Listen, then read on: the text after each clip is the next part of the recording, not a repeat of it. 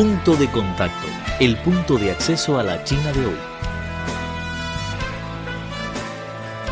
Punto de contacto, el punto de acceso a la China de hoy.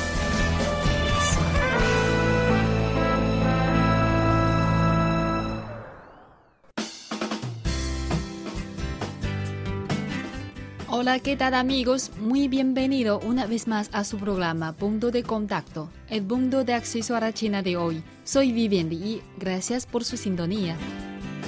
Divas Hit the Road es un programa producido en conjunto por China y dedicado a promover el turismo español.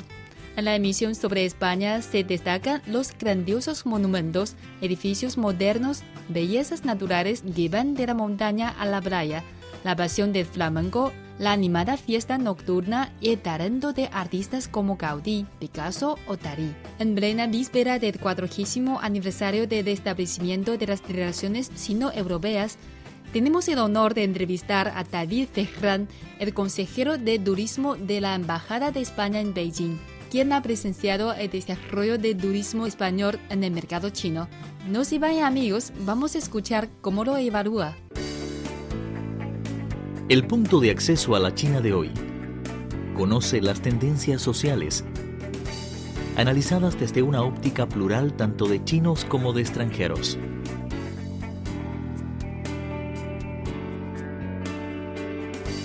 Una mirada a la sociedad china moderna en punto de contacto.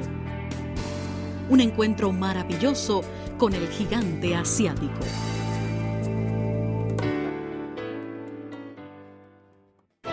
Están escuchando una producción de Radio Internacional de China.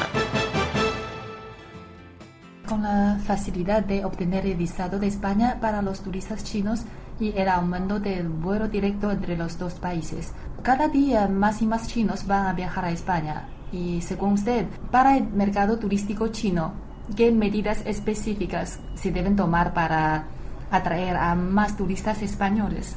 Eh, sin duda, eh, la clave de, la mejoría, la enorme mejoría de, la facilitación de los visados, siempre digo que podemos seguir mejorando, siempre hay campo de mejora, pero creo que ya estamos en una situación óptima. Considero que ningún turista chino, especialmente las agencias de viajes, eh, antes de ayer estuvieron reunidas con, en un almuerzo, reunión con, con el cónsul general y con, y con nosotros, y todas destacaron que ya no existe un problema de visados, que están muy muy contentos, pero evidentemente que desean que se flexibilice al máximo eh, los requisitos eh, de, que se exige a través del acuerdo Schengen, que no es un problema de España, es un problema de la Unión Europea, mm. pero en este sentido creo que, que hemos superado eso. Eh, Air China empezó a volar en mayo del año pasado a Barcelona. Mm, este año nos han comunicado que van a hacer el vuelo directo sin, sin la escala en Viena y, y esperamos, esperamos que siga eh, creciendo el número de frecuencias y de rutas entre España y China. Deseamos que en breve pues China Eastern o China Southern o Cathay Pacific se unan a Air China y, e incrementen el número de rutas, pero sobre todo lo que yo creo que debemos en lo que debemos trabajar es en mejorar en potenciar la imagen de España. España debe ser conocida, aún más conocida eh, entre los turistas chinos. Eh, como decía al principio, el boca a oreja la recomendación de los eh, amigos y familiares entre ellos es muy muy importante pero debemos generar una ansia, un anhelo, un deseo por parte del turista chino de viajar a España. Que la gente diga, hola, he ido a España y los otros le miren como, eh, qué envidia.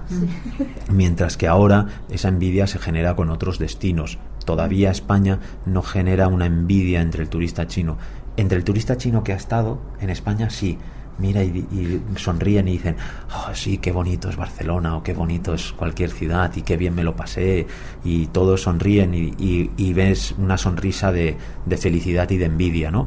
Pero entre el que no ha viajado no existe eso, ¿no? Es, mejor tener un bolso comprado en otro sitio eh, que no en España, ¿no? Pero con el trabajo, como, como comentábamos antes, eh, de, potenciar la imagen a través de programas de televisión, de películas, eh, esperemos que Fernando Alonso vuelva a ganar, que Nadal vuelva a ganar, que la selección española de fútbol vuelva a ganar y que, y que todos vuelvan a ganar ¿vale? Entonces, eh, poco a poco vamos a intentar eh, mejorar la imagen de España entre todos, porque la imagen la hacemos todos, desde nuestro rey eh, hasta cualquier empresa y cualquier ciudadano de a pie. Entonces, entre todos mejoraremos y yo creo que potenciaremos muchísimo la imagen. Y según usted, ¿cuáles productos turísticos de China son más atractivos para los turistas españoles?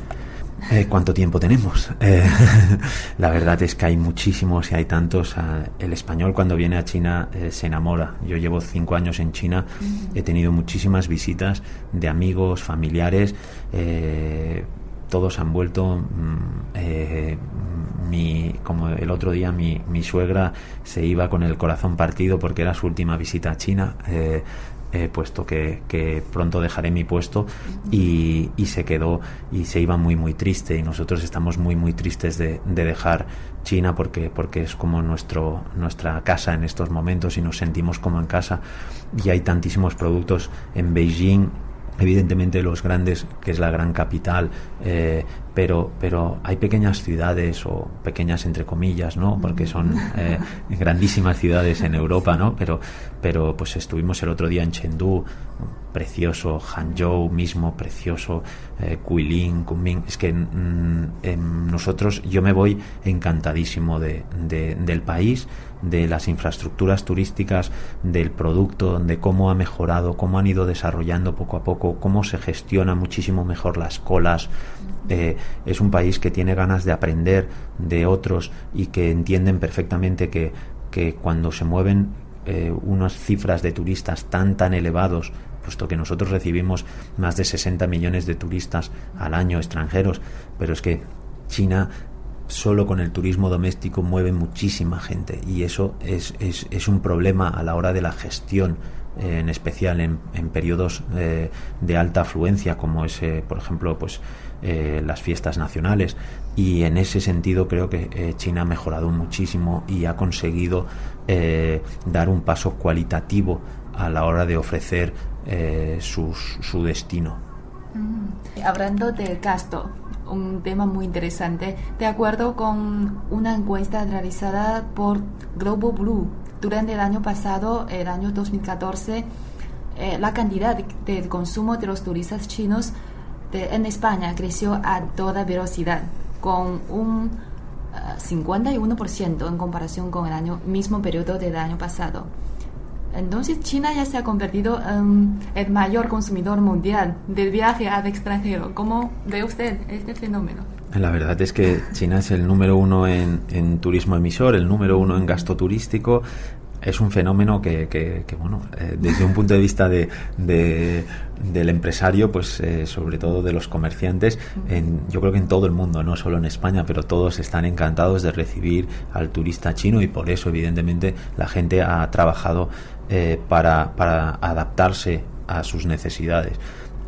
Yo creo que es un fenómeno muy curioso, puesto que sí es cierto que ha crecido el gasto turístico, pero también es cierto que a medida que el turista chino va madurando, se va a ir reduciendo primero las estancias en destino y además se va a ir reduciendo el gasto.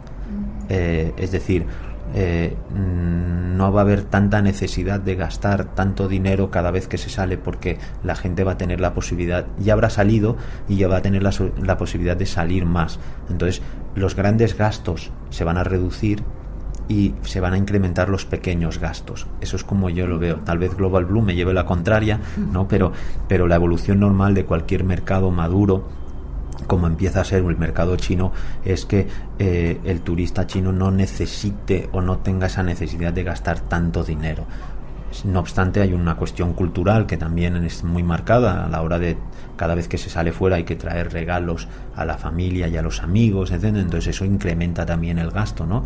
Entonces vamos a ver cómo evoluciona, pero, pero, pero yo creo que el gasto turístico de los chinos va a seguir creciendo porque el número de turistas chinos que salen al extranjero va a seguir creciendo, pero el gasto por acto de compra va a reducirse.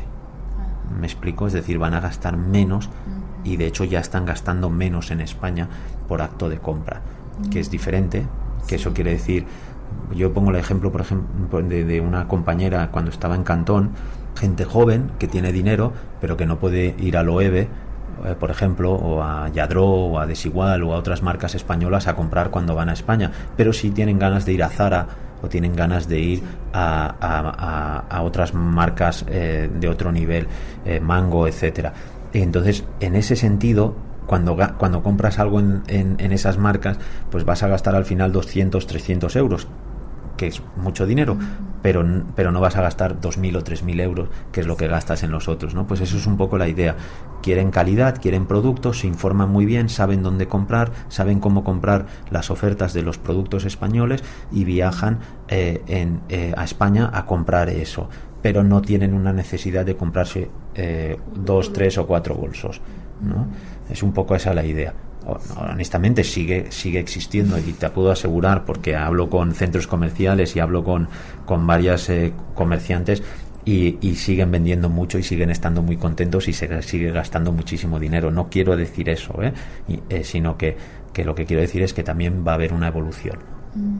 Para finalizar, para el gobierno español, ¿cuáles iniciativas va a tomar para estimular la industria de turismo de España? especialmente dirigida a China, al mercado chino. Llevamos más eh, de cuatro años eh, con una política turística exclusiva para el mercado chino. Es decir, nosotros eh, ya hace tiempo que decidimos que teníamos que que apostar por el mercado chino. Se abrió la, el, Consulado General de Cantón y la Oficina eh, de Turismo en Cantón en 2009. Luego eh, se estableció una, un plan estratégico de marketing exclusivo para China, en el cual se intentaba trabajar en reforzar, en flexibilizar y facilitar los visados. Se consiguió en incrementar las rutas, eh, la conexión aérea se abrió eh, la de Air China. Evidentemente, esto son decisiones de empresas eh, de aerolíneas y no podemos, eh, lo único que podemos es facilitarles desde un punto de vista de tasas, de, promoción, etcétera, pero, pero al final es una decisión que, que tiene un coste enorme y cada aerolínea debe tomar, tomarla. No podemos forzarles, solo podemos ayudarles a convencerles, intentar convencerles. Y luego, pues hemos trabajado muchísimo en la oferta. Queremos hemos, creo que hemos conseguido que eh, los destinos y la oferta eh, turística en España eh, se adapte, se achine, como decía antes, se adapte al, al, cliente chino. Y, nosotros desde un punto de vista promocional hemos intentado incrementar el conocimiento, fortalecer el, conocimiento de España, tanto a través de los medios de comunicación eh, de las redes sociales, evidentemente.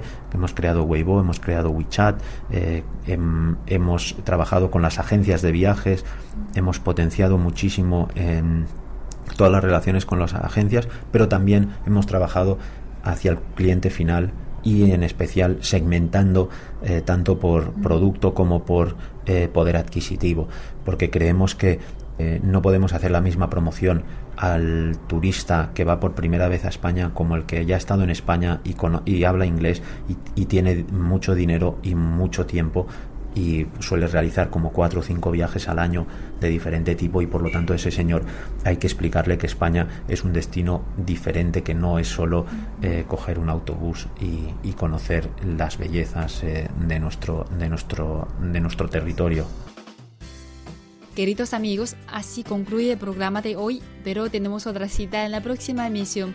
Soy Viviende y gracias por acompañarnos y hasta la próxima. Chao. Presentamos Punto de Contacto, el punto de acceso a la China de hoy. Cualquier duda, comentario o sugerencia, no duden en ponerse en contacto con nosotros. Nuestro correo electrónico es spa.cri.com.cn.